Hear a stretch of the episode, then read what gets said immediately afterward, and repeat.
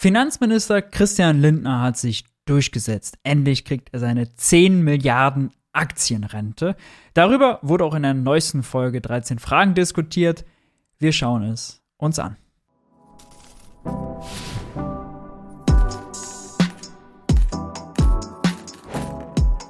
Hi und herzlich willkommen bei Geld für die Welt. Ich bin Maurice und in diesem Video geht es um das Thema Aktienrente. Kann unsere Rente mit der Aktienrente an der Börse verzockt werden? Ist das Risiko zu groß? Und andersrum gefragt, kann die Aktienrente unsere Rente retten? Darüber wurde bei 13 Fragen diskutiert. Bevor wir die 13 Fragen-Diskussion anschauen, kennt ihr eigentlich schon meinen Newsletter. Auch dort gibt es regelmäßig Analysen und Kommentare rund um Wirtschaft, Geld und Politik. Alles auf der Plattform Substack. Den Link dazu findet ihr unten in der Videobeschreibung. Ihr seht hier exemplarisch zum Beispiel einen Artikel über die 1 Billion Dollar Münze und wie sie beiden vor dem Staatsbankrott retten kann. Und auch viele Artikel äh, zum Thema Rente neulich, eine Reaktion auf das, was Monika Schnitzer, Chefin der Wirtschaftsweisen, geschrieben hat. Und ja, auch Linke das wird nachher äh, im Video auch nochmal leider sehr häufig, vermutlich, vorkommen. Auch Linke reden häufig sehr schräg über das, was Christian Linden da jetzt mit seiner Aktienrente vorhat. Hier habe ich schon mal ein paar Mythen geschrieben. Das äh, werde ich wahrscheinlich gleich im Video brauchen. Also, wenn euch das interessiert, checkt das gerne aus. Link dazu ist unten in der Videobeschreibung. Damit aber genug des Vorspanns. Wir gehen gleich mal rein. Im Moment ist es so, dass die jetzige Elterngeneration und die Großelterngeneration meine Zukunft beim Klima Tag für Tag verbrennt. Gleichzeitig muss aber meine Generation auch noch deren Rente bezahlen. Und sie hinterlassen uns ein Sozialsystem, was, was weder fair ist und wahrscheinlich bis ich Rente bekomme, überhaupt nicht mehr existieren wird.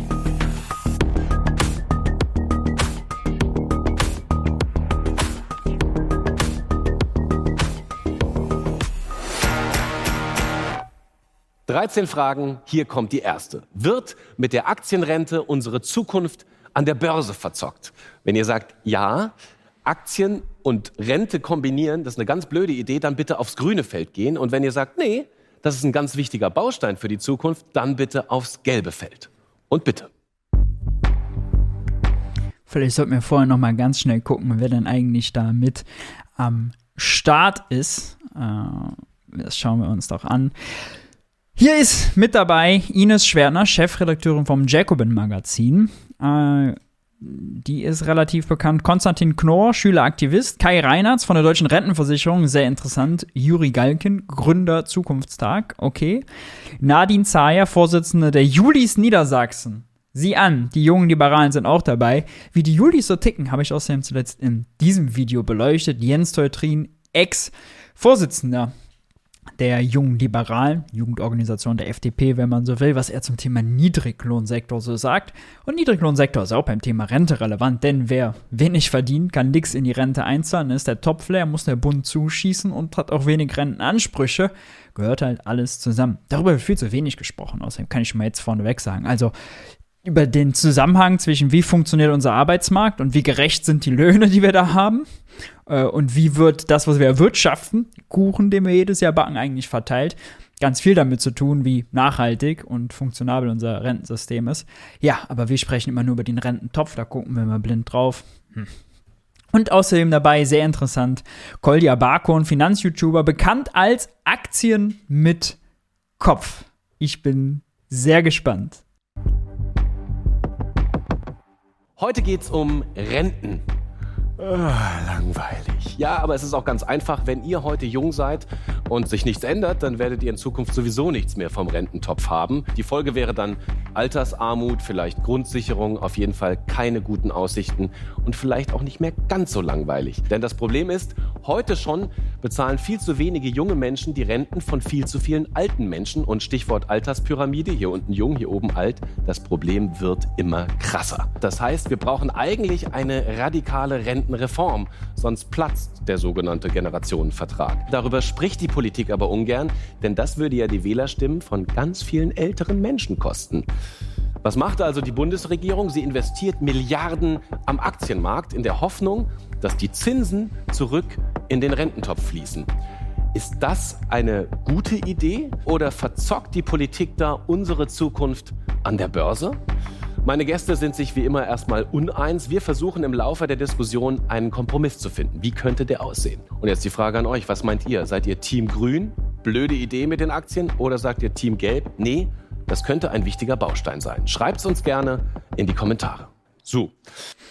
Also, äh, ich bin Team, ist das eine blöde Idee mit uns, mit, äh, mit der Aktienrente, wie Lindner sie jetzt gemacht hat? es hilft nicht wirklich viel, es schadet aber nicht viel, viel Tamtam -Tam um wenig. Ist es grundsätzlich so, dass wir mit Aktien unsere Rente retten können? Nein. Und das ist vielleicht mal ein ganz wichtiger Punkt vorneweg. In der Debatte wird immer so viel durcheinander geschmissen. Äh, erstmal müssen wir schauen, wenn wir über Rentenprobleme reden, über welches Problem reden wir? Meistens wird über, das Rent über den Rententopf gesprochen. Ja? Es gibt Menschen, die arbeiten und zahlen in die Rente ein, in den Topf und äh, schon Rentner, die werden aus dem Topf raus bezahlt und bekommen ihre Renten. So, und da ist, wird dann immer gesagt, ja, aber es gab früher ja viel, viel mehr Leute, die eingezahlt haben und weniger, die es bekommen haben. Das wird sich verändern, weil wir eben älter werden. Deswegen wird der Topf irgendwann nicht mehr ausreichen und tatsächlich reicht er heute auch schon nicht aus, denn der Bund gibt Jahr für Jahr 100 Milliarden und mehr aus dem Bundeshaushalt in den Rententopf dazu. Das ist das Rententopfproblem. Okay? Und dann haben wir noch das reale Problem, das wahre Rentenproblem, nämlich, dass ja mit dem Geld aus dem Rententopf auch nur gekauft werden kann, was produziert wird. Wenn immer mehr Menschen in Rente gehen und immer mehr, immer weniger erwerbstätig sind, ist ja das Grundproblem, kriegen wir dann noch alle versorgt? Ja, also können die weniger Erwerbstätigen die mehr Rentner versorgen? Produzieren wir genug? Und das hat nichts mit irgendeinem Rententopf, mit Einzahlung, Auszahlung zu tun, sondern es hat damit zu tun, wie produktiv ist unsere Wirtschaft? Also, äh, wie viel kriegen wir mit jedem einzelnen Erwerbstätigen produziert? Und je mehr, desto besser. Ja, desto mehr Nicht-Erwerbstätige, Kinder und Rentner können wir versorgen. Und nutzen wir denn eigentlich all unsere Arbeitskräfte? Also Thema Vollbeschäftigung, Auslastung. Das sind die Fragen zum realen Rentenproblem. Meistens und auch in dieser Sendung wird darüber nicht gesprochen, sondern nur über den Topf. So, das ist das eine. Dann haben wir noch das andere dass die Verwirrung noch weitergeht, weil wir Aktienrente unterschiedlich verstehen. Aktienrente, wie Christian Lindner und die FDP im Wahlkampf es wollten, übrigens auch die, F äh, die SPD und die Grünen, wenn auch in anderer Form ist, dass von unseren Beiträgen, Rentenbeiträgen, ein kleines Stück, zum Beispiel zwei Prozentpunkte, genommen werden äh, und am Aktienmarkt angelegt werden. Ja, äh, zum Beispiel dann gibt es einen öffentlichen Fonds und dann darf man sich entweder aussuchen, ob man den nimmt oder einen anderen und der nimmt dann unsere Rentenbeiträge, legt die an und wenn es gut läuft, haben wir höhere Rentenansprüche, wenn es schlecht läuft, haben wir weniger Rentenansprüche. So die Idee. Ja. Das ist das eine, das ist die Aktienrente. Gibt ein bisschen unterschiedliche Abstufungen, ist aber jetzt für jetzt egal. Und dann gibt es noch äh, dann gibt's noch das Generationenkapital. Das ist das, was Christian Lindner jetzt gemacht hat. Es heißt nicht mehr Aktienrente, es hat auch den Namen Aktienrente eigentlich gar nicht mehr verdient. Was macht er? Verkauft Staatsanleihen in Höhe von 10 Milliarden.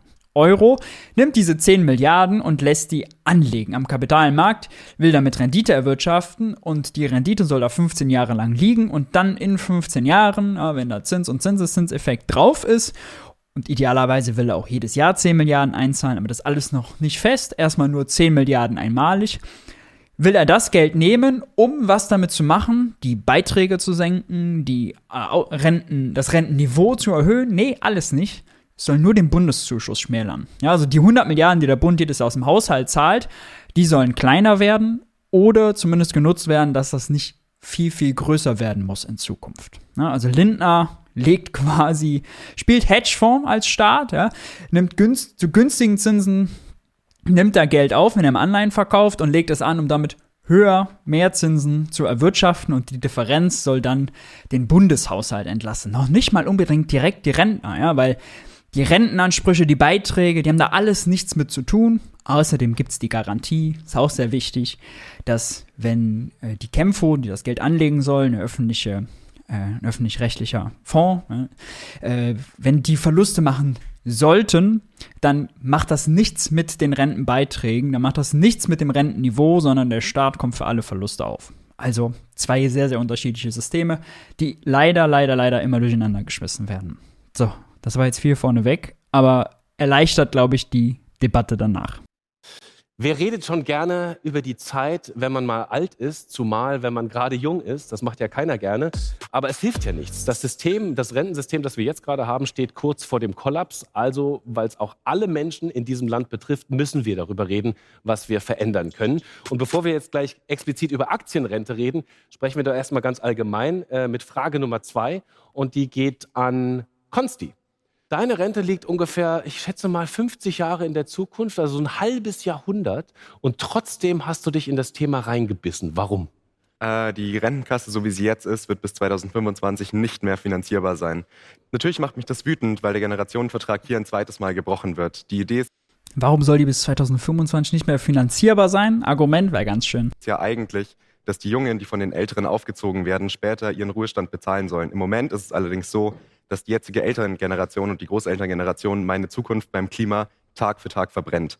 Gleichzeitig muss aber meine Generation auch noch deren Rente bezahlen. Und sie hinterlassen uns ein Sozialsystem, was, je, was weder fair ist und wahrscheinlich bis ich Rente bekomme, überhaupt nicht mehr existieren wird. Die Mehrheit der Jungen Kein Argument, äh, warum das nicht mehr existieren wird. Dafür ein Generationenkonflikt draus gemacht, jung versus alt äh, und das Thema Klima mit rein. Äh, für Klima an sich genommen, ja, hat er natürlich in dem Argument recht, kann man nicht widersprechen. Natürlich haben da die Alten auf Kosten der Jungen gelebt, ja, aber äh, da kann man moralisches Argument daraus zu machen, ist erstens nicht zielführend und zweitens jetzt Rente und Klima gegeneinander auszuspielen. Ich meine, was, was soll das? Ja, was soll das? Menschen glaubt jetzt schon nicht mehr, dass sie jemals Rente beziehen werden. Und die Aktienrente ist einfach kein ehrlicher Reformvorschlag.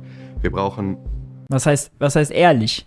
Im Prinzip radikale Reformen, die unser Rentensystem vor dem demografischen Wandel retten, dass auch meine Generation noch Rente beziehen kann.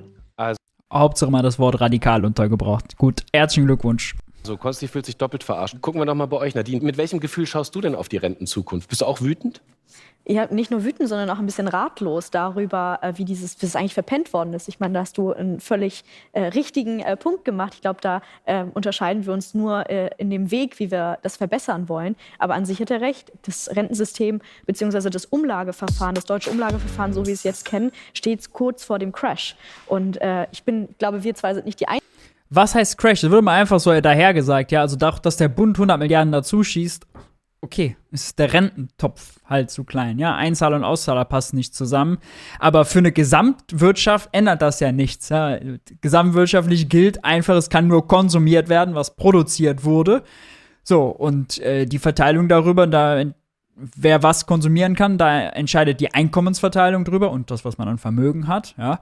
Und ob das jetzt aus dem Rententopf kommt oder aus der, der Staat, also aus dem Bundeshaushalt den Leuten die Rente zahlt, das macht erstmal keinen großen Unterschied, ja. Also nur darauf zu gucken und sagen, das crasht, was auch mal Crash in dem Zusammenhang bedeuten soll, äh, ist einfach, also das ist gefährliches Halbwissen einzigen jungen Menschen, die sagen, wir haben kaum bis gar kein Vertrauen mehr darin, dass wir überhaupt Rentenansprüche haben werden, ähm, sodass wir sehen, dass jetzt ein Wendepunkt erreicht worden ist, wo man etwas tun muss.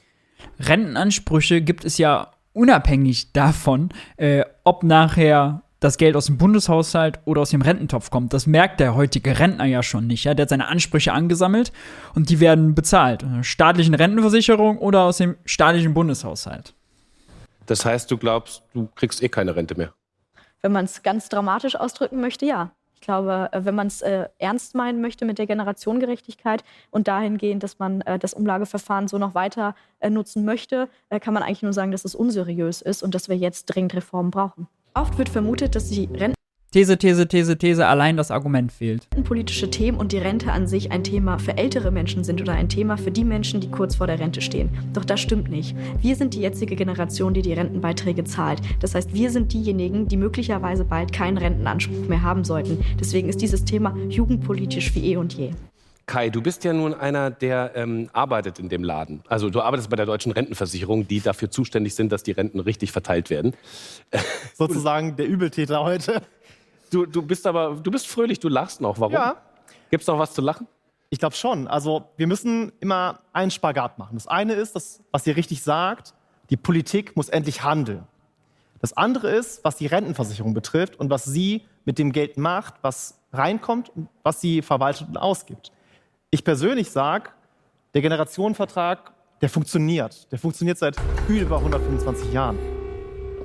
Im Umlageverfahren und nicht kapitalgedeckt. Mit den Beträgen, mit denen wir jonglieren, ist es in meinen Augen nicht vorstellbar, das Kapital gedeckt zu machen, so wie es gerade angesprochen hast. Wir müssen, Reden wir gleich explizit drüber. Ja. Wir müssen aber, und da stimme ich euch zu, die Weichen stellen für die Zukunft, für die nächsten 25 und 50 Jahre, weil auch ich sehe, das könnte unter den Bedingungen, die wir sie jetzt gerade haben, die Demografie, die kommt, schwierig werden. Der Markt kann eben nicht alles regeln. Ich glaube, die Grundversorgung im Alter, die müssen wir staatlich sichern und äh, eben das nicht das hat ja nichts mit Markt oder Staat zu tun. Kapitaldeckung oder Umlagefinanzierung ist jetzt wirklich keine Frage Markt oder Staat, keine klassische, ja. Äh, weil die Logik ist einfach eine andere. Eigentlich ist sogar die Logik bei Renten, bei, bei Umlage, die Jungen finanzieren die Alten und bei Kapitaldeckung ist eigentlich die Logik, jeder spart für sich selber an. Ja? Denn so wie das Generationenkapital jetzt ist, ist es ja weiterhin ein Umlageprinzip. Es wird ja nichts daran verändert. Der Staat spielt ein bisschen Hedgefonds, versucht ein bisschen äh, Anleihen zu verkaufen und aus dem Geld ein bisschen mehr Geld zu machen. Und außerdem auch interessant, wenn man sich überlegt, mehr Geld draus zu machen. Ja, also Geld, also das kriegt ja keine Jungen an der, an der Börse, sondern der Staat beteiligt sich an Unternehmen und kassiert Dividende und macht vielleicht Kursgewinne, Bewertungsgewinne. Ja, und auch jeder, der dann sagt, oh, das ist alles so unsicher, kann alles so scheitern. Ja, also die jährliche Rendite, vor allem über lange Fristen, wenn man es anguckt, zum Beispiel MSCI World, äh, je nachdem, welchen Index man nimmt, aber liegt irgendwie so zwischen 7, 9, 11 Prozent. Ja, also ist gut. Ähm, das heißt, wenn jetzt auch das Argument immer, die Wirtschaft, das kann ja alles crashen und weggehen. Also wenn das alles crasht, dann haben wir auch ein ganz anderes Problem. Wir haben auch ein Problem mit der Umlagefinanzierung, weil die Wirtschaft abgeschmiert ist. Also das ist, das ist schon mal kein Argument. Und äh, das Generationenkapital ist jetzt kein Umstieg von Umlagefinanzierung auf Kapitaldeckung. Ja, und wo kommt das her? Nun, eigentlich beteiligt der Staat sich damit nur an Unternehmen, vor allem auch im Ausland. Ja, wird ja breit gefächert investieren, weltweit. Und zieht von da Gewinne ab, ja, weil er eine Dividende bekommt von Unternehmen, was in den USA sitzt. Dann äh, zwackt er von dort Dividende ab und hübscht damit sein Bundeshaushalt auf. Ja, so kann man sagen. Aber jetzt aus allem hier eine Markt versus Staat und Kapitalismus äh, versus Sozialismus und Markt versus Plan zu machen. Wir haben sowieso schon Schwierigkeiten, alles auseinanderzuhalten. Also das jetzt nicht auch noch mit dazu, bitte. In die Hände des Marktes geben. Jetzt ist aber interessant, also ähm, die drei sind schon nach hinten gegangen, weil du sagst, der Generationenvertrag funktioniert. Wie kommst du darauf? Ich stelle die Frage mal anders, wo funktioniert der denn nicht? Wir haben ja. seit der Ausruf der kaiserlichen Botschaft 1891 haben wir eine Alterssicherung in unserem Land. Eine Alterssicherung, die funktioniert. Jetzt können wir uns darüber streiten, ob sie zum Leben reicht oder ob wir Altersarmut haben. Aber sie funktioniert. Steht hier mein Bild gerade über einer wichtigen Botschaft. Mehr als ein Viertel aller deutschen Rentnerinnen hatten im Jahr 2021 ein monatliches Einkommen von weniger als 1000 Euro. Ja, das ist bitter.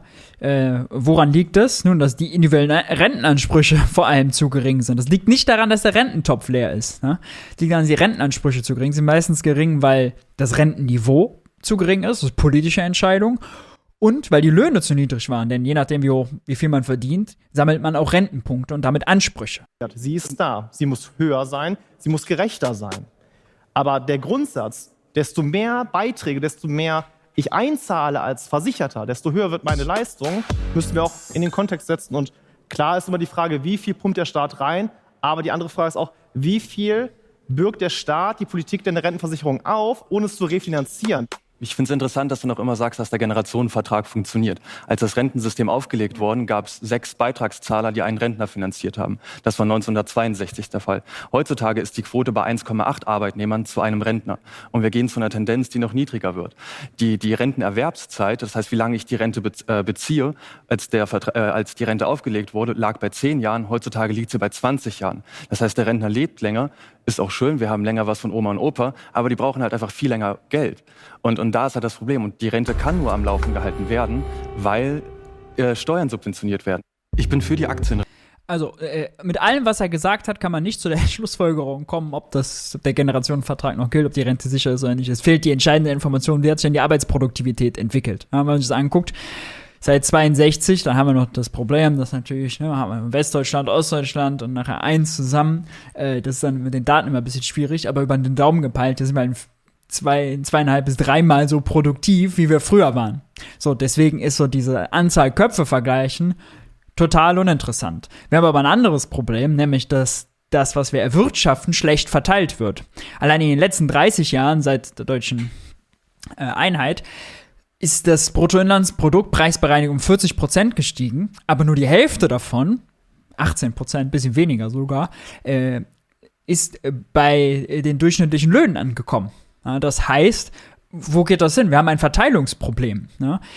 Der Kuchen wird größer, aber von dem immer größer werdenden Kuchen kriegt die Mehrheit, kriegen auch die Otto Normalo äh, Beschäftigten immer weniger. Und seit Agenda 2010 und Hartz IV halt haben wir einen riesigen Niedriglohnsektor. Wir haben äh, 7,5 Millionen Menschen, die Niedriglöhne beziehen, 12,50 Euro brutto die Stunde oder weniger verdienen. Ja, die haben natürlich nichts davon, was die groß noch an, äh, an Rentenbeiträgen einzahlen. Die können nicht groß Rentenpunkte ansammeln. Ja, äh, das, ist, das ist das Problem. Es ist ein Verteilungsproblem, nicht pauschal ein Anzahl Köpfe-Problem. Also äh, Beitragszahler zu Empfängern. Das ist äh, zu kurz gedacht. Rente, weil das jetzige Rentensystem sich so nicht mehr tragen kann. Und das Geld fehlt uns in der Bildung, Infrastruktur oder im Klimaschutz. Und darum glaube ich, dass wir mit dem Kapitalmarkt den Herausforderungen im jetzigen Rentensystem entgegenwirken können. Das Geld fehlt uns woanders, ist natürlich die Prämisse, Geld ist per se knapp. Der Staat kann nur das ausgeben, was er einnimmt. Und wenn er jetzt 100 Milliarden für Rente ausgibt, kann er es nicht für Schulen und für was anderes ausgeben. Das ist natürlich falsch. Wir machen Geld politisch knapp durch dumme Regeln wie Schuldenbremse, wie äh, Schuldenbremse bei Ländern, beim Bund, bei EU, mit EU-Fiskalregeln. Ja, wir verknappen das politisch. Geld ist nicht per se knapp. Wenn wir mehr Euros ausgeben wollten, könnten wir das machen. So, aber jetzt, äh, Ines hat noch nichts gesagt. Was glaubst du denn? Steht dieser Generationenvertrag noch? Oder sagst du wie die gelbe Seite, so, das funktioniert so nicht mehr? Also ich bin jetzt zurückgegangen, als du das gesagt hattest, weil ich glaube, das bringt und nichts und ist ja eindimensional, die einzelnen Einzahler gegen die Rentner auszuspielen. Also auch die ja. Generationen gegeneinander auszuspielen, weil das Problem ist ja einerseits natürlich, dass, es, dass die Gesellschaft älter wird, aber sie wird eben auch produktiver. Also tatsächlich, wir könnten ja, das, was man meistens nicht mitbedenkt, wir könnten ja Sehr eigentlich gut. total viel mehr ähm, höhere Löhne ja zum Beispiel auch zahlen. Die Beiträge könnten höher sein oder die, die mehr zahlen könnten, könnten mehr einzahlen. Unser Problem an dem System ist ja eigentlich, dass die, die mehr beitragen könnten, das nicht tun. Ein großer Teil zahlt nicht ein oder die Beitragsbemessungsgrenze ist ungerecht. Das heißt, man kann an dem bestehenden System mehr zwischen oben und unten ausgleichen als zwischen den Generationen. Man erhofft sich durch Völlig die richtig. Aktienrente eben äh, Renditen, die sollen auch einigermaßen stabil sein. Das können sie das, was sie gerade gesagt haben, war sehr, sehr wichtig. War der beste Beitrag bisher. Auch sein, aber so wie in der Finanzkrise 2008, 2009, wo auch Renten- und Pensionsfonds ähm, mit gecrashed sind, sehen wir, dass es ziemlich riskant ist, an der Börse ähm, unsere Renten zu verspekulieren letztlich. Ich halte mal ganz kurz fest. Das würde vielleicht für die Aktienrente gelten, wenn individuelle Rentenbeiträge an der Börse angelegt werden, davon die individuellen Ansprüche abhängen. Beim Generationenkapital ist das nicht so. Der Staat garantiert, es gibt keine Verluste und die individuellen Ansprüche haben da gar nichts mit zu tun. Der Staat in dem Sinne spekuliert nur um seinen eigenen Bundeszuschuss. Ja, also das für Generationenkapital gilt das Argument nicht. Für Aktienrente, wie die FDP sie eigentlich wollte, schon. Kai glaubt, weil auch da, ne, jährliche Rendite 7 bis 11 Prozent, je nachdem, wo man guckt, über lange Fristen. Das Risikoargument ist nicht das Beste. Das System, so wie es ist, ist rettbar. Mit, kann funktionieren. Kann funktionieren mit gewissen Reformen und ihr glaubt momentan, also das kann, also laut Fakt, ich habe noch kein Argument gehört, warum das aus dem kaputt sein soll oder nicht funktionieren soll. Ne, wird einfach angenommen. Ja, da kann jemand sagen, früher gab es mehr Beitragszahler, äh, die auf einen Rentner kamen und deswegen funktioniert das jetzt nicht mehr. Das ist also ökonomisch schon mal alle sechsten Sätze. Ne? Äh, Ines hat das gesagt. Ines muss man da rausnehmen. Sie hat gesagt, wir, produktiv, wir sind ja viel, viel produktiver geworden. Ne? Das war der beste Beitrag bisher. Aber die Schlussfolgerung, die ist bis hierhin außer, außer Hüfte geschossen. Ne? Das ist heiße Luft. Lage, so geht's, kann es nicht weitergehen. Das habe ich richtig verstanden. Ja. Ich frage aber erstmal euch, habt ihr euch, also mal ganz allgemein, jemals Gedanken über eure eigene Rente gemacht? Vielleicht geht es euch auch so ähnlich wie Konsti. Ihr müsst in einem halben Jahrhundert in Rente gehen. Warum sollte man darüber nachdenken? Findet ihr das besonders schlau, sich darüber Gedanken zu machen? Oder vielleicht besonders spießig? Könnt ihr gerne in die Kommentare schreiben. Ich bin sehr gespannt, was ihr dazu meint. Und jetzt reden wir mal explizit tatsächlich über das, was du gerade angesprochen hast, über Aktien. Der Staat investiert momentan 10 Milliarden Euro an der Börse in der Hoffnung, dass die Zinsen so viel abwerfen, dass sie den Rententopf eben ein bisschen aufbessern können. Warum ist das deiner Meinung Tatsächlich bessern sie nicht den Rententopf aus, sondern den Bundeszuschuss dazu. Es ist vielleicht Korinthenkackerei, aber es ist ein, wicht, ein wichtiger Unterschied, weil es ist nicht die gesetzliche Rentenversicherung, die da spekuliert, sondern es ist der Staat, der über einen öffentlichen Fonds, öffentliche Institution, an der Börse Geld anlegt. Ja? Das ist ein wichtiger Unterschied. Nach eine gute Idee. Also ich finde es erstmal schön, dass diese 10 Milliarden Euro investiert wurden und das ist als Signalwirkung an die Bevölkerung auch was Gutes. Ich glaube nicht, dass das Gap, was äh, die Rentenversicherung hat, damit gestopft werden kann. Ja. Ich glaube einfach, dass es sinnvoll ist, ähm, die deutsche Rentenversicherung oder das umlagefinanzierte Rentensystem, um, das, um den Kapitalstock zu erweitern. Also jeder, jeden Monat das Geld quasi von den Arbeitnehmern zu den Rentnern umzufinanzieren und nichts zurücklegen, um darauf Zinsen zu bekommen, finde ich falsch. Das machen wir als Privatperson, machen wir das ja auch nicht. Wir äh, wir, wir bekommen unser Gehalt und geben ja nicht gleich alles aus, sondern wir legen was zurück, um dann halt äh, einen Zins dafür zu bekommen. Und, und genau, und ich glaube, dass es wichtig ist, dass wir den Kapitalstock damit reinbringen. Es ist super wichtig, sich mit dem Thema auseinanderzusetzen. Nur weil der Christian Lindner aber Anleihen dafür verkauft, also neues Geld sich beschafft und das anlegt, ist das aus der makroökonomisch nicht schädlich, ja. Wenn er jetzt hingehen würde und äh, einfach im Bundeshaushalt irgendeine Ausgabe streichen würde, ja, oder wenn er jetzt sagen würde, die Leute sollen Kapitaldeckung machen und jeder würde jetzt da versuchen, privat mehr zu sparen, dann wäre das schädlich, weil wenn die Leute weniger ausgeben, machen die Unternehmen weniger Umsatz, dann läuft die Wirtschaft schlechter und das ist ja das, das ist ja wiederum das wahre Rentenproblem. Wir müssen dafür sorgen, dass unsere Wirtschaft so innovativ, so produktiv und so ausgelastet wie möglich ist, um auch in Zukunft mehr Rentner mit weniger Erwerbstätigen versorgt zu bekommen. Ja, und da hilft Sparen nicht. Sparen ist schädlich für die Wirtschaft. Ja, dann, da leidet die Wirtschaft drunter. Dann werden Investitionen aufgeschoben und es gibt Arbeitslosigkeit. Das Gegenteil von dem, was wir brauchen. Darüber denkt er natürlich äh, nicht eine Sekunde nach. Weil er in seiner schwäbischen Hausfrauenlogik gefangen ist. A, sparen ist eine Tugend. und die Rente damit zu erweitern. Ganz allgemein, Ines, das klingt doch plausibel. Es klingt plausibel, als Privatperson kann man das auch machen, aber wir sind ja eine Volkswirtschaft und wir haben ein Solidarsystem. Und wenn wir als Volkswirtschaft anfangen zu sparen oder anfangen, unsere Renten, also die sozialstaatliche Leistung, an den Aktienmarkt zu bringen, ähm, dann funktioniert das nach eben einem grundsätzlich anderen System. Und man kann jetzt sagen, okay, es sind jetzt nur zwei Prozent der Beiträge, das ist eine Zusatzfinanzierung, aber das öffnet eben Tür und Das wäre jetzt nicht Generationenkapital, sondern das, was Christian Lindner wollte. Deswegen, also es geht hier alles durcheinander, die ganzen verschiedenen Konzepte. Tor für einen, für eine ganz andere Paradigmenwechsel, also für eine ganz andere Vorstellung davon, wie unser Solidarsystem organisiert sein soll. Und deswegen kann man sagen, muss ganz kurz als. Lass sie kurz ausreden, gibt dann es. Sinn, als Gesellschaft das zu tun, als Volkswirtschaft das zu tun, müssen wir, müssen wir dieses Risiko wirklich eingehen oder können wir nicht einfach das System, was wir haben, reformieren und gerechter machen? Wir müssen das Risiko nicht eingehen. Das ist einfach unnötig. Die Frage Warum, ist, was, warum, was, lass mal Kolja, warum, warum findest du es sinnvoll, das Risiko einzugehen? Äh, erstmal muss man sagen, die aktuelle Aktienrente, wie sie in Deutschland jetzt gestartet wurde, ist nicht dieser Fall, wie in Schweden beispielsweise, dass zweieinhalb Prozent vom Einkommen der Bürger genommen wird und investiert wird. Das ist falsch.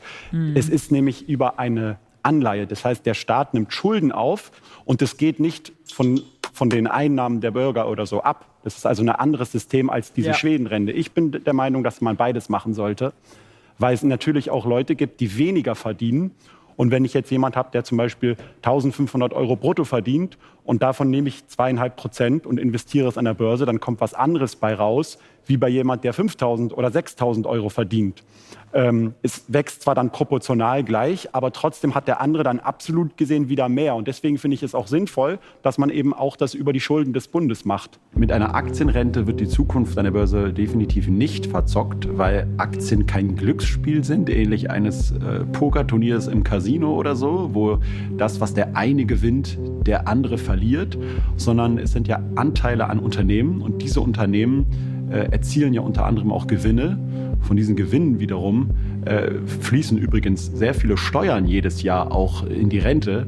Und daran sieht man ja alleine schon, dass es keine Zockerei ist. Sonst wären ja die Steuern auch Zockerei. Aber was Also das ist wichtig, was er hier sagt, ja, das ist äh, auch, auch richtig, ja. Also der Staat mit jetzt Konzept Generationenkapital beteiligt sich an Unternehmen und zwackt und Gewinne aus den Unternehmen ab. Und das ist natürlich kein Nullsummenspiel. Stimmt. Was Nullsummenspiele ist, ist auf Kursgewinne zu hoffen. Denn die Kurse von Aktien steigen nach Angebot und Nachfrage. Wenn mehr Geld an den Aktienmarkt kommt, äh, wenn mehr Nachfrage da ist, dann steigen die Kurse. wenn das Geld abgezogen wird, dann fallen die Kurse. Und das ist tatsächlich ein Nullsummenspiel. Also diese Bewertungsgewinne äh, sind ein reines Nullsummenspiel. Ja? Also die Kursgewinne des einen sind dann die Kursverluste eines anderen. Wenn aber immer mehr Geld an den Aktienmarkt kommt, kann das ganz lange nicht auftreten und über Zeit verzögert sein. Ja? Das ist die grundsätzliche Logik. Trifft aber nicht auf Dividenden zu, die dann äh, ja, aus den Gewinnen bezahlt werden, Gewinnbeteiligungen sind. Und der Staat zwackt Gewinner von ausländischen Unternehmen ab, um seinen Bundeszuschuss aufzuhübschen. Das ist wirklich die Logik Generationenkapital. Damit sind Fragen verbunden. Ja, ist das gerechtfertigt, dass wir jetzt Gewinne von ausländischen Unternehmen abzwacken? Kann man dagegen halten? Gut. Also Amazon und Ikea und Apple, die machen äh, bei uns auch ganz viel Geschäft und zahlen keine Steuern. Ja, okay. Aber das ist eine komplett andere Debatte halt. Ja, das ist, äh, das ist eine andere Diskussion, ob das dann gerechtfertigt ist, dass wir unsere, unseren Bundeszuschuss im Haushalt damit aufhübschen, dass der Staat Hedgefonds spielt. Was sagst du zum Paradigmenwechsel? Also ich meine, was sagst du den Leuten, die sagen, ähm, wir, wir spielen da mit einem Risiko, was wir vielleicht nicht kalkulieren können? Keine Ahnung, in 30 Jahren kommt die nächste Riesenweltwirtschaftskrise, unser ganzer Aktienstock ist hinweg und dann steht unser Rententopf noch döver da als heute schon. Und ich habe dann eine geringere Rente. Da muss man sich einfach die Kapitalmarktforschung und so weiter anschauen. Wenn ich halt eben natürlich so wie jetzt zum Beispiel letztes Jahr war ja wieder ein super Beispiel oder auch in der Finanzkrise. Natürlich gibt es immer wieder Crashs, aber diese durchschnittlichen Renditen am Kapitalmarkt, die kommen ja durch alle Crashs hindurch trotzdem zustande. Und 11 Prozent Rendite als Beispiel in Schweden pro Jahr und damit sind die Crashs mit eingerechnet. Das heißt, an manchen Jahren natürlich gibt es auch mal einen Verlust, aber dann gibt es eben in anderen Jahren auch mal wieder sehr viel mehr Rendite und dadurch wird das eher ausgeglichen. Nadine ergänzt. Ich glaube, zwei Punkte. Also, das vor allem Paradigmen. Genau, deswegen kommt, kann man bei Liberalen auch nicht punkten, indem man sagt, oh, Aktien sind so riskant. Ja, also ganz kurzfristig alles auf eine Aktie setzen, das ist riskant. Langfristig immer wieder sich daran beteiligen, ist historisch nicht riskant. Ja. Wechsel äh, gesprochen. Ich glaube, der ist nötig in Deutschland. Also ich glaube, wir, wir investieren viel zu wenig in den Kapitalmarkt. Der Kapitalmarkt ist nicht kein elitäres, böses System, was überall. Also äh, nicht riskant, vielleicht korrigieren, in dem Sinne, als dass äh, das Risiko bei Umlage und Umlagefinanzierung, Kapitaldeckung dann nicht groß unterschiedlich sind. Denn wenn der Aktienmarkt in der Breite so crashen sollte, dass er über Jahre dann äh, wir Verluste machen, ja, dass das wirklich auf Jahre nicht mehr aufgeht, unsere Wirtschaft so niedergekloppt äh, ist, dass, dass auch der Aktienmarkt sich gar nicht mehr erholt auf Jahre und Jahrzehnte, dann haben wir auch bei der Umlagefinanzierung ein Problem, denn dann geht es unserer Wirtschaft einfach schlecht. Ja? Dann ist die Art der Finanzierung fast egal alles drüber schwebt, sondern er ist das, was wir daraus machen. Außerdem ist das keine Sache, die Deutschland nicht kennt. Wir haben den Kennfonds. Das heißt, den Fonds, der dafür sorgen soll, dass der Atommüll weggeht. Und wir sehen, dass der innerhalb mit wenigen Milliarden es geschafft hat, Kapitalerträge zu erzielen und dass er funktioniert und dass es ein System gibt, was wir kennen, was wir gelernt haben in Deutschland und was, es, was uns zeigt, wie sowas funktionieren könnte. Das Zweite, du sprichst immer wieder von, von, von Risiko. Ähm, diese ähm, Anleihestrategie, die ja hinter der Aktienrente steckt, ähm, sagt ja sozusagen, dass du ab dem 55. Lebensjahr das Geld, was du in Aktien hast, umtransformierst in Staatsanleihen, die an sich weniger volatil sind. Das das ist jetzt wieder das Konzept von Christian Lindner. Es ist nicht Generationenkapital. Die werfen alles durcheinander, alles in einen Topf, bisschen Gemüsebrühe dabei, aufkochen und schon hat man ein Süppchen, was keiner mehr versteht. Heißt, die garantieren, dass eine Aktie ausgezahlt wird, wo du die Zinserträge aus den letzten Jahren mitnimmst und eine gewisse Sicherheit hast, die du übrigens beim Umlageverfahren so nicht haben könntest. Das heißt, wenn wir es und also Thema Risiko, klar, wenn jetzt die individuellen Rentenansprüche davon abhängen, wie der Aktienmarkt performt, dann gibt es ein Risiko und ob man, ob und wie viel äh, Ansprüche man ansammelt. Ja, und das finde ich, muss nicht sein, deswegen ist die Umlagefinanzierung da viel besser. Aber wenn der Staat es macht mit dem Generationenkapital, mit paar Milliarden, bisschen äh, halt Gewinne von Unternehmen aus dem Ausland zum Beispiel abzuzwacken ähm, und da ein bisschen auf Zinseszinseffekt zu hoffen, ja, dann, dann, dann ist das was grundsätzlich äh, anderes, viel, viel entspannteres. Und dann ist das Risiko für die Rentner eben nicht da. Ja, dann ist das, äh, ist die Debatte äh, überzogen.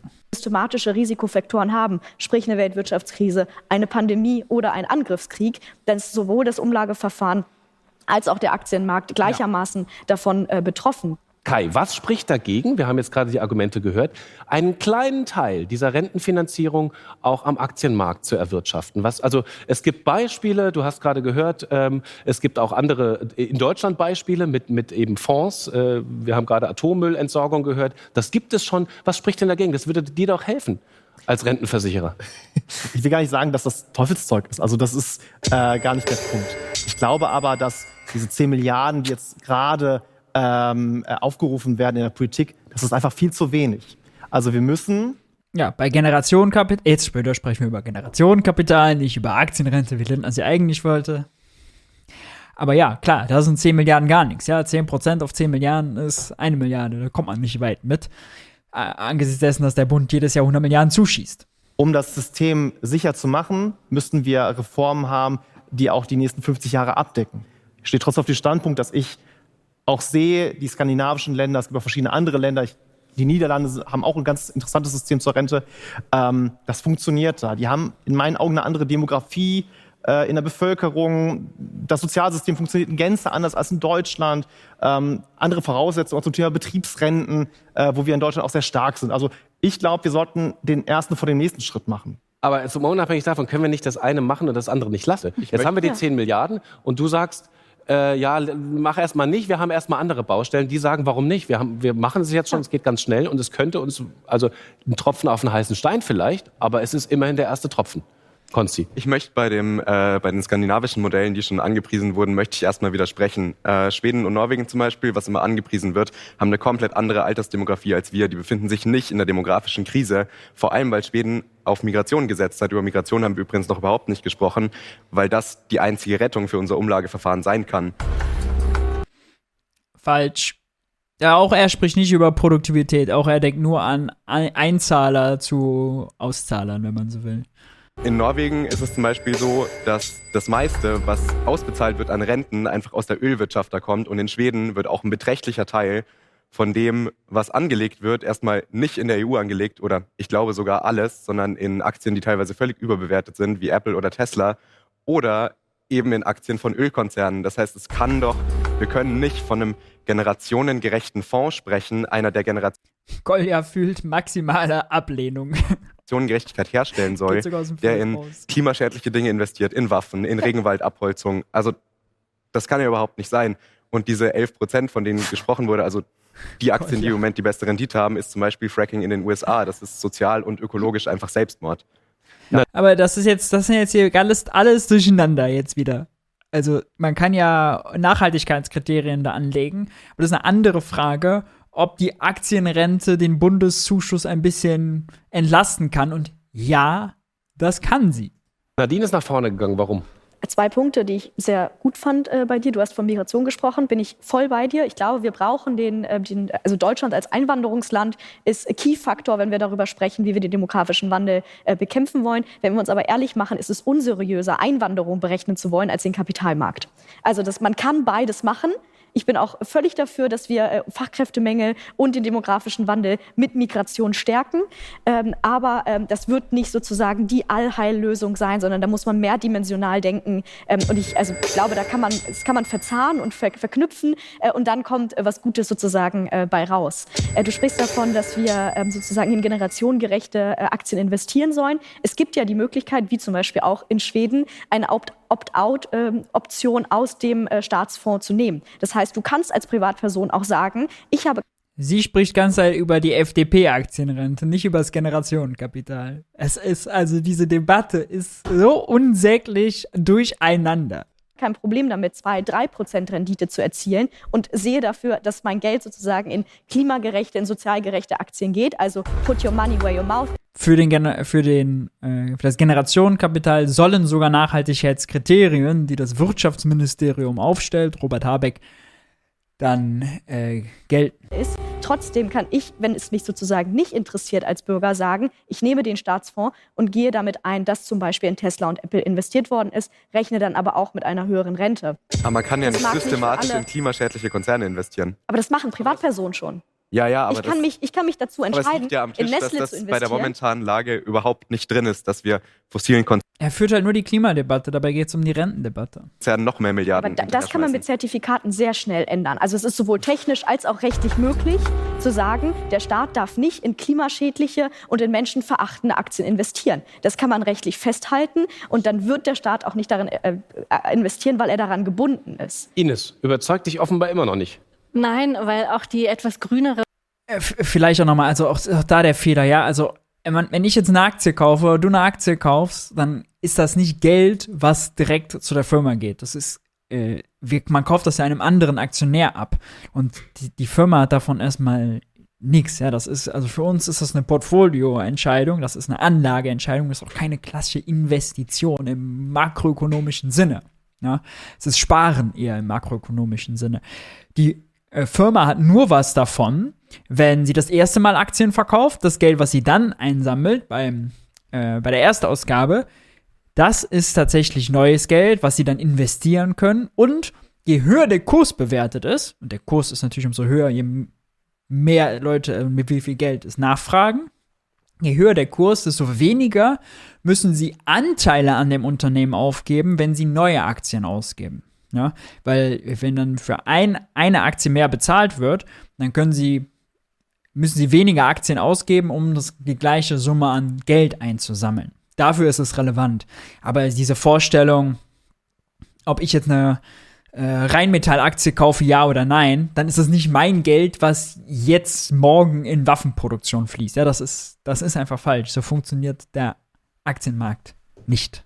Uns- Unser Geldsystem. Oder ethisch korrektere Variante des Kapitalmarkts. Also selbst wenn es Regelungen äh, gibt, von denen ich immer noch glaube, dass es genug äh, Wege gibt, das zu umgehen, aber selbst wenn wir in die tollsten Unternehmen investieren würden, das sitzt der Illusion auf, dass wir jetzt nicht mehr arbeiten oder produzieren müssten. Also das verdeckt einfach die tatsächliche Debatte dahin, dass wir produktiver werden, dass wir unsere Arbeit besser einsetzen, dass wir höhere Löhne zahlen, mehr Beiträge zahlen können. Ja, endlich. Das ist das, das ist das wichtige, das eigentliche Rentenproblem. Das ist der Grundstock dieses Problems. Die Kapitalmärkte lösen dieses Problem nicht. Geld arbeitet nicht für uns. Das ist einfach eine Illusion zu glauben, die Kapitalmärkte würden dieses Problem lösen, selbst wenn es grüne Unternehmen sind. Das ändert an dem Grundprinzip nichts. Kolja. Ich finde es richtig, richtig. lustig, wie erst äh, gesagt wurde, es kann nicht funktionieren. Und jetzt macht man so ein bisschen so eine Art Strohmann-Argument auf, weil dieses Argument, dass es ja alles keine grünen ähm, Unternehmen sind und dass die klimaschädlich sind, das ist ja jetzt erstmal keine Aussage mehr, ob es mit dem Kapitalmarkt funktioniert. Das heißt, es ist Ja, war eine Steilvorlage für Kolja, klar. erstmal kein Beweis dafür, dass es diese Renditen nicht, nicht machbar sind. Und das Erste, was man als Investor lernt, vollkommen egal, wo man investiert, ist immer nicht alle Eier in einen Korb zu legen. Und das ist eben ein weiterer extremer Vorteil der Aktienrente, dass eben Norwegen beispielsweise weltweit investiert. Natürlich weltweit, weil das ist doch absolut sinnvoll. Na gut, aber das Argument steht ja trotzdem im Raum. Also wenn, wenn wir jetzt mit Milliarden äh, auch in klimaschädliche äh, Unternehmen investieren, dann haben wir auf Nee, dann ist, ist das nicht Milliarden, die dir dann mehr haben. Nein. der anderen Seite ein ganz anderes Problem. Was sagst du dazu? Die Fonds zum Beispiel, die, die man, kann man sich ja auch selber mal durchlesen, die investieren jedenfalls alle nach den aufgestellten ESG-Richtlinien und so weiter, die es da gibt. Ich bin jetzt auch kein hundertprozentiger Unterstützer von diesen Kriterien, weil da ist es dann teilweise wirklich so, dass auch eine ExxonMobil auf einmal ein ESG-Rating bekommt. Ja, wegen irgendwelcher Zertifikate, die gekauft werden, was ja auch ein super dubioses Geschäft ist, dass Zertifikate für Wald verkauft werden, der schon steht zum Beispiel. Damit hat er recht, da gab es zuletzt eine große Zeitrecherche drüber. Aber hat mit dem mit unserer Rente alles relativ wenig zu tun. Und jetzt, Kol- Kolja, der zweite Punkt, du kommst gleich dran. Kolja, der zweite Punkt, La- lass doch mal rechnen. Also wir haben jetzt die 10 Milliarden. Jetzt nehmen wir mal an, es läuft alles super duper gut. Wir haben einen Nachhaltigkeitsfonds mit 1000 Millionen Zertifikaten, alles ist schick. Und jetzt kriegen wir meinetwegen 10% Rendite. Es läuft richtig gut. Dann haben wir also bei 10 Milliarden eine Milliarde Zinsen oder Gewinn gemacht, die wir dann in den Rententopf stecken können. Wenn wir gleichzeitig hören, wir investieren gerade 100 Milliarden Steuergeld, dann ist das natürlich gar nichts. Genau. Und ich meine, in Norwegen reden wir über, glaube ich, 1200 Milliarden Ja, Staatsfonds. Norwegen, das ist der größte Staatsfonds mittlerweile. Also auf jeden Norweger kommen 200.000 Vermögen oder so. Das ist der Wahnsinn. Aber die machen das eben auch schon 15, 20 Jahre oder so. Der Punkt mit den 10 Milliarden ist natürlich äh, so politisch, auch vor allem von Christian Lindner durchgesetzt worden, weil er natürlich wusste, dass wenn ich jetzt die realistische Zahl ansetze, und zwar 100 Milliarden, 200 Milliarden, dass das natürlich politisch sehr viel schwieriger in der Ampelkoalition durchzusetzen sein wird. Also hat er es relativ schlau gemacht und hat erstmal einen kleinen Betrag genommen, um einen Fuß in die Tür zu bekommen. Und jetzt, wenn man sich aber anschaut, äh, die Worte in den letzten Monaten und so waren dann schon, natürlich müssen wir das über die nächsten Jahre weiter aufstocken auf 100 Milliarden, auf 200 Milliarden, damit das tatsächlich auch einen Beitrag leistet. Weil natürlich reichen 10 Milliarden nicht. Da müsstest du halt eine Aktie finden, die sich vertausendfacht im Wert oder so. Damit. Aber selbst ja. 200 reichen ja nicht. 200 Milliarden könnten schon mal ein guter Baustein sein, ja. Das Problem ist ja, Konsti, ähm, du bist ja trotzdem noch grundsätzlich dagegen, überhaupt zu investieren. Was müsste denn passieren, damit dich die Gegenseite überzeugt von einer äh, Aktieninvestition? Mm, es müssen Systeme geschaffen werden, in denen tatsächlich sichergestellt werden kann, dass nur erstmal in ethische Aktien investiert werden kann.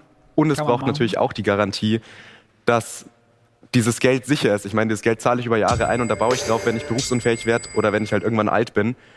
Aber man hat bei der Aktienrente, wo es, wo ein individueller Anteil von meinen Rentenbeiträgen angelegt wird, kann das unter Umständen so sein. Auch da könnte der Staat das garantieren, dass es nicht so ist, aber es könnte so sein. Beim Generationenkapital, das was Lindner jetzt macht, aber nicht. Da wollte ich vorhin noch widersprechen.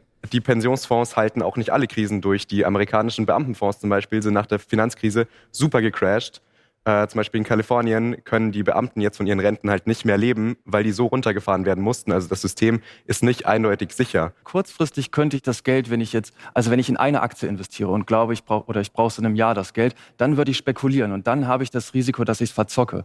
Aber worum es doch in der Debatte geht, ist es doch das langfristige Investieren. Wir gehen also, ich habe ich hab ein Projekt gegründet, das heißt Zukunftstag und damit gehen wir an hunderte Schulen anlegen eigentlich, nicht investieren wieder. Das ist, der Begriff investieren ist wirklich irreführend in dem Zusammenhang. Um genau Schülern in dem Finanzworkshop zu erklären, was sind die Herausforderungen mit der Rente, aber auch wie der Kapitalmarkt ihnen entgegenwirken kann. Und die Grund oh wir, wenn er das macht.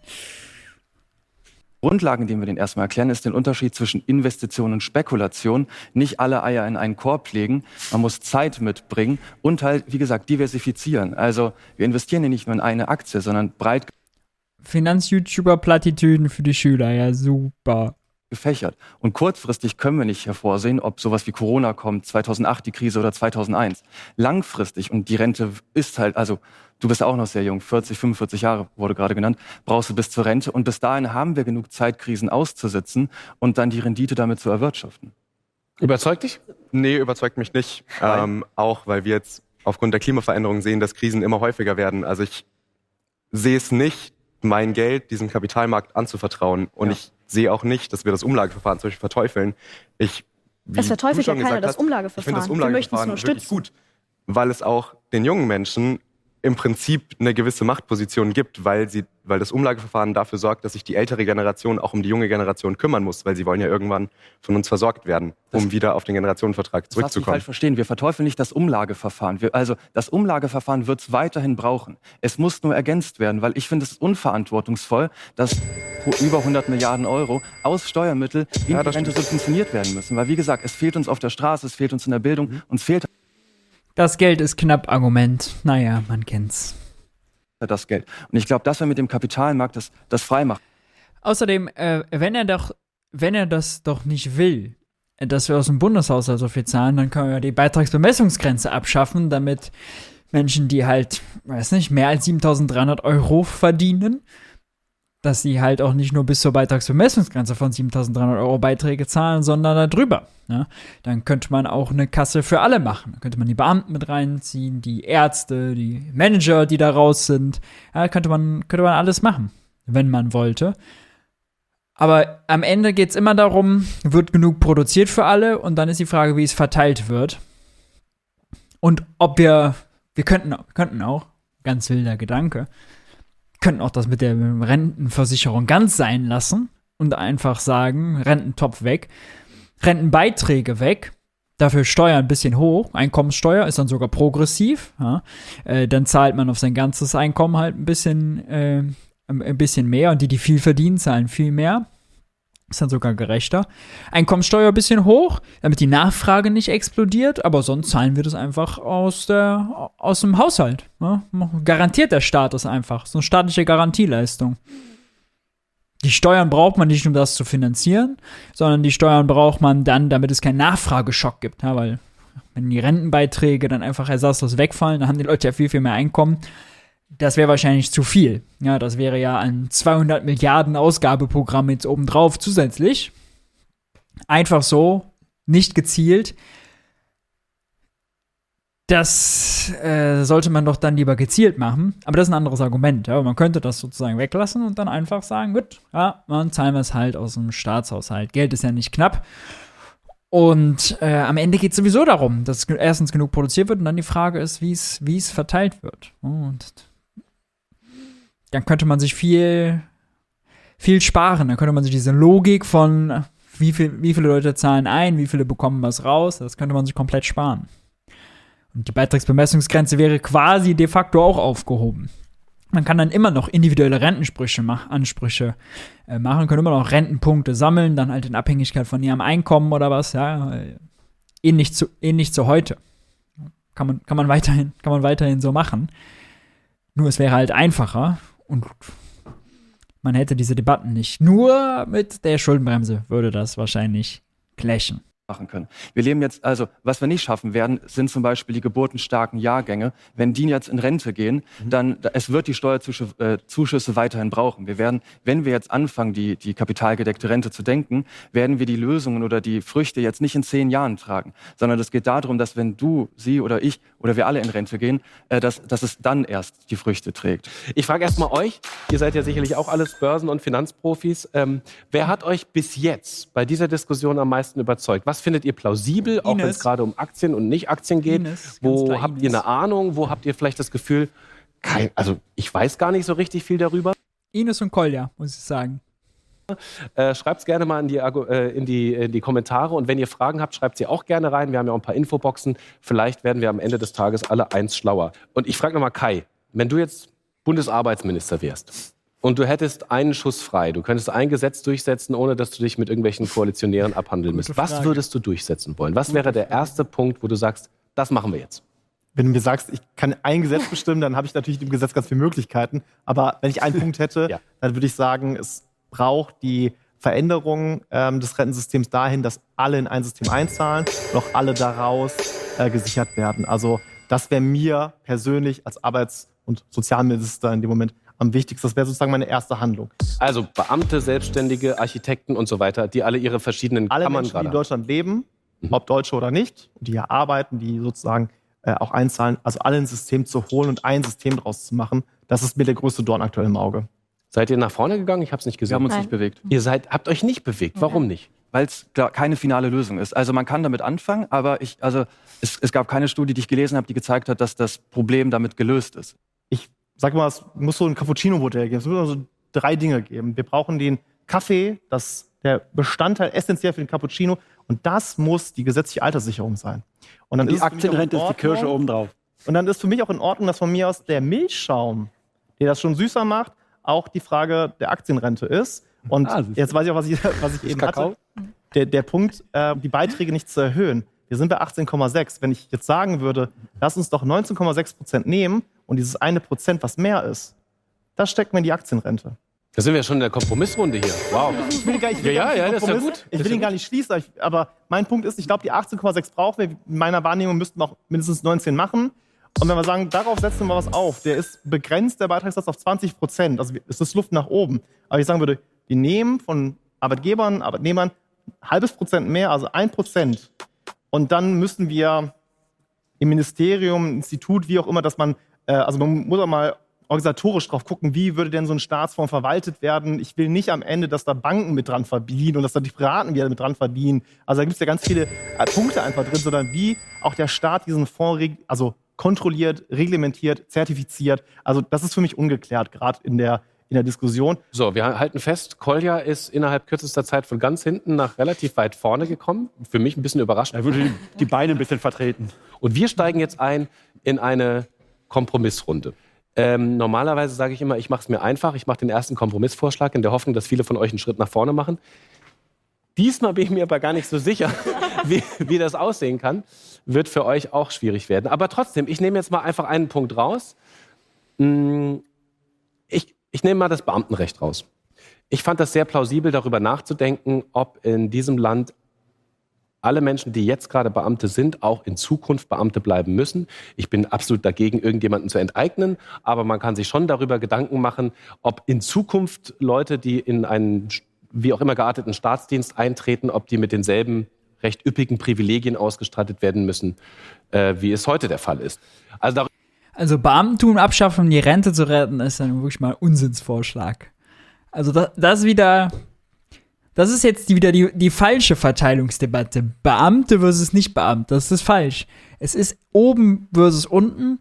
Es ist, äh, es ist Lohn gegen Profit ja, weil wir sehen, die Wirtschaft ist in den letzten drei Jahrzehnten um 40 Prozent preisbereinigt bewachsen, aber die Löhne um 20 Prozent. Dann fehlt ein Teil. Wo ist der hingegangen?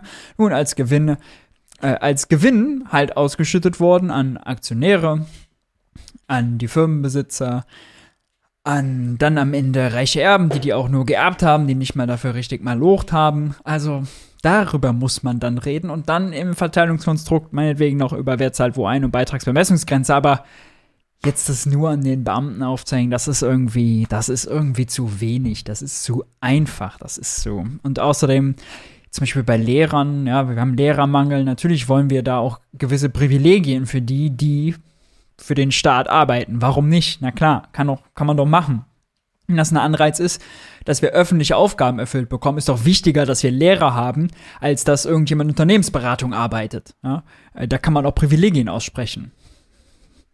Ob das dann Rentenprivilegien sind oder was anderes, gut, kann man am Ende auch drüber streiten. Aber es ist jetzt wirklich ein Nicht-Lösungsvorschlag für das Problem. Darüber, finde ich, kann man mal nachdenken und ich finde, das wäre eine Sache, die wir schnell angehen könnten. Dann hätten wir zumindest ein paar Beitragszahler mehr drin, die am Ende auch ein bisschen weniger Pension, nämlich dann die Rente bekommen. Was sagt ihr? Würdet ihr zustimmen? Dann würde ich euch bitten, wieder nur für die Rententopf-Logik, nicht für das wahre Rentenproblem. Produzieren wir genug, sind wir produktiv genug. Einen kleinen Schritt vor, wenn ihr sagt, naja, es ist total dumm, dann lassen wir es. Nadine zum Beispiel findet es eher doof. Ich bin, bin noch so ein bisschen, also ich versuche aus deinem Kompromiss noch einen Kompromiss zu machen. Aha. Ähm, ich äh, würde vielleicht, also ich würde das Problem vielleicht weiter vorne anfangen und sagen, wir verbeamten einfach von Anfang an weniger Menschen und konzentrieren uns auf diejenigen, die wirklich Staatsdienst leisten. Das wäre mein Vorschlag. Achso, genau. das war dein Vorschlag. Das ist eigentlich ich mein hab, Vorschlag. Okay, ich habe ich hab das anders verstanden. Danke. Also ich will nicht die jetzigen Beamten jetzt irgendwie, wie du sagst, enteignen, auf keinen Fall, nee, sondern ich, ich will darüber verstanden. nachdenken, wer muss überhaupt Beamter sein in diesem Okay, ja. da, da stimme ich dir voll und ganz zu. Gut. Alles klar, das war jetzt mein Vorschlag. Das war noch relativ einfach. Jetzt äh, bitte ich euch, steckt doch mal die Köpfe in euren Gruppen zusammen und versucht einen, einen, einen Satz zu formulieren oder einen Gesetzesentwurf zu schreiben, um die Gegenseite näher zu euch zu ziehen. Bitte. Könnt die Aktienrente gerne mitdenken, ne? Müsst ihr aber nicht.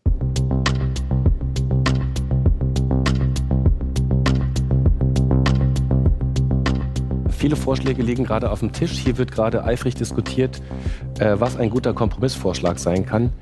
Was denkt ihr?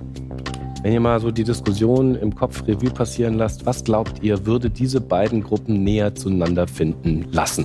Schreibt es uns gerne in die Kommentare. Ich bin sehr gespannt, ob ihr keine Aktienrente, dafür Generationenkapital. Ich glaube, da liegt der Kompromiss und das ist auch dann das, was die Ampel sich traut.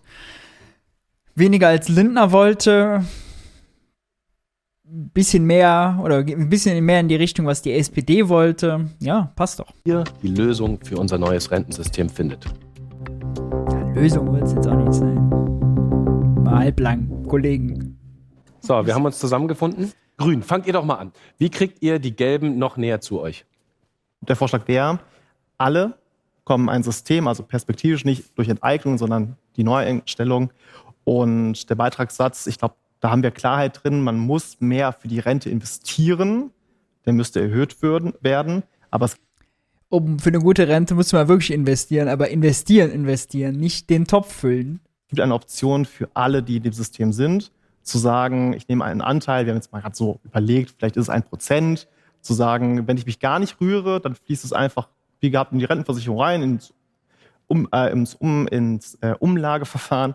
Aber ich kann mich halt auch melden und sagen, hey, pack diesen Anteil, beispielsweise ein Prozent oder vielleicht, da muss man auch drüber reden, wie viel es ist, in einen Staatsfonds. Okay, das sind jetzt schon, ich fasse mal zusammen. also, ihr wollt vereinheitlichen nicht nur, wer einzahlt, äh, das ist ja so, setzt so ein bisschen auf meinem Vorschlag auf, wenn ich das richtig verstehe, aber ihr würdet sogar noch darüber hinausgehen. Äh, das ist der erste Punkt. Zweiter Punkt ist, äh, Rentenbeiträge werden erhöht. Dritter Punkt ist, es gibt innerhalb dieses Systems die Option, Teile meines Beitrages in Aktien zu investieren. Vielleicht, also einen gewissen Anteil, Okay. damit die Grundsich also die Alterssicher, die Grundsicherung im Alter erhalten bleiben kann. Geht ihr davor oder nicht? Ja, Ja, du wärst dafür.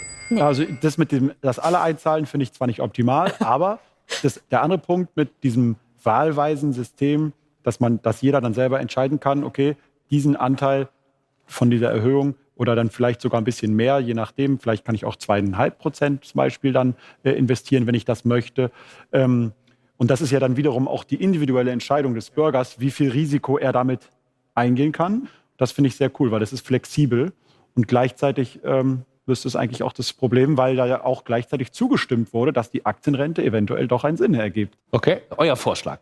Ähm, wir äh, kommen dir so weit entgegen, dass wir sagen, ein Prozent Also von der Fundamentalkritik von der anderen Seite wirklich nicht mehr viel übrig gewesen, wa? Punkt Erhöhung würden wir mitmachen, ist nicht schön und die Steuerlast in Deutschland ist äh, sowieso schon zu hoch, äh, aber diesen 1%, Hm, Abgaben meint sie wahrscheinlich, gut, egal. den würden wir dir sozusagen schenken ähm, und die verpflichtende äh, Aktienrente als Zusatzmodell zur gesetzlichen Rente äh, einführen, wo dann diese, ähm, zwei, äh, dieser 1% Generation Kapital und Aktienrente auch wieder jetzt, ne? Also pff, die, die, die Grenzen sind wieder über Bord geworfen. Prozent fließen würde, der zu viel da ist, ähm, um äh, das auf jeden Fall äh, da zu haben. Ähm, wir wollen, dass äh, die, äh, diese äh, Aktienrente-Baustein ähm, öffentlich äh, reguliert wird. Das heißt, dass es da eine Stelle gibt, wo ganz transparent geguckt werden kann, wo wird investiert, wer sitzt da drin ähm, und die, ta- also die Investition, die diese Stelle dann tätigt, müssen auch ähm, Anlage, dahingehend zertifiziert Anlage, werden, dass man sagt, sie sind nicht klimaschädlich, Anlage. sie sind, ähm, sie äh, investieren nicht in irgendwie menschenverachtende.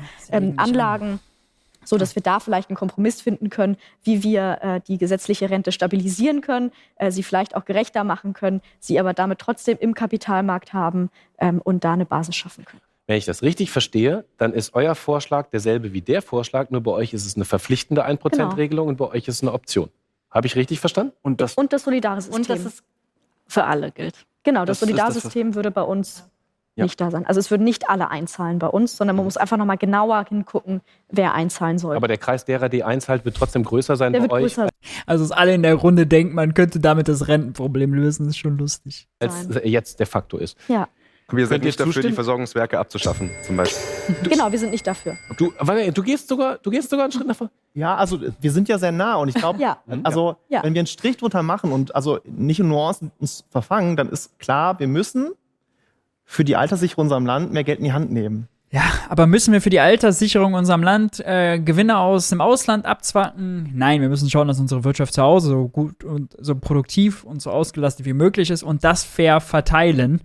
So verteilen, dass alle gut über die Runden kommen. Das ist der Kern der Debatte, der Diskussion. Nicht, ob der Staat seinen Bundeszuschuss mit Renten, mit äh, Aktien ein bisschen aufhübscht und auch nicht, ob der Einzelne jetzt Aktien gekauft hat oder nicht. Das kann, das kann nicht die Lösung sein, Leute.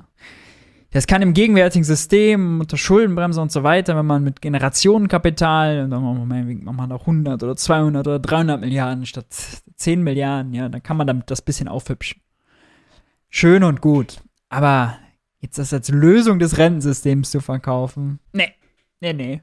Und wir haben uns heute darüber gestritten, wie wir das machen und wie wir das sozusagen anlegen oder wie wir das äh, finanziert kriegen. Aber, und das finde ich total erfrischend, weil also in der Inbetrachtung der Rentenversicherung ist es immer so, oh, ich muss schon wieder Beiträge zahlen, aber uns ist irgendwie allen klar, dass das auf Dauer für unsere Rente miteinander, so wie es jetzt gerade finanziert wird, nicht reicht. Ich würde mir wünschen, dass es bis 2025 erstmal eine Lösung gibt, weil ich hätte schon noch gern Rente und ich Warum hat er immer diesen Spin bis 2025? würde mir vor allem wünschen, dass wir die Diskussion insoweit weiten, dass wir mal alle Menschen, die in Deutschland Rente beziehen oder alt sind oder Pensionen beziehen, mit einbeziehen und mal gucken, was ist an Geld da und was kann irgendwie untergebracht werden. Ähm, und dass wir halt schauen, dass es einen Generationenvertrag gibt, der wieder eingehalten wird. Es muss jetzt was passieren für uns. Wichtig ist, dass diese Debatte halt nicht erstirbt, sondern dass man sich bewusst wird, ähm, dass äh, die nächsten Jahre rentenpolitische Entscheidungen getroffen werden müssen äh, und dass die Diskussion am Leben bleiben muss. Ihr seid Bla, bla, viel bla. näher beieinander, als ich es zwischendurch gedacht hätte. Herzlichen Dank, dass ihr euch äh, dieser Diskussion gestellt habt und die wirklich weitgehend auch sehr respektvoll geführt habt. Das waren 13 Fragen. Dankeschön. Dankeschön. Danke. Vielen Dank.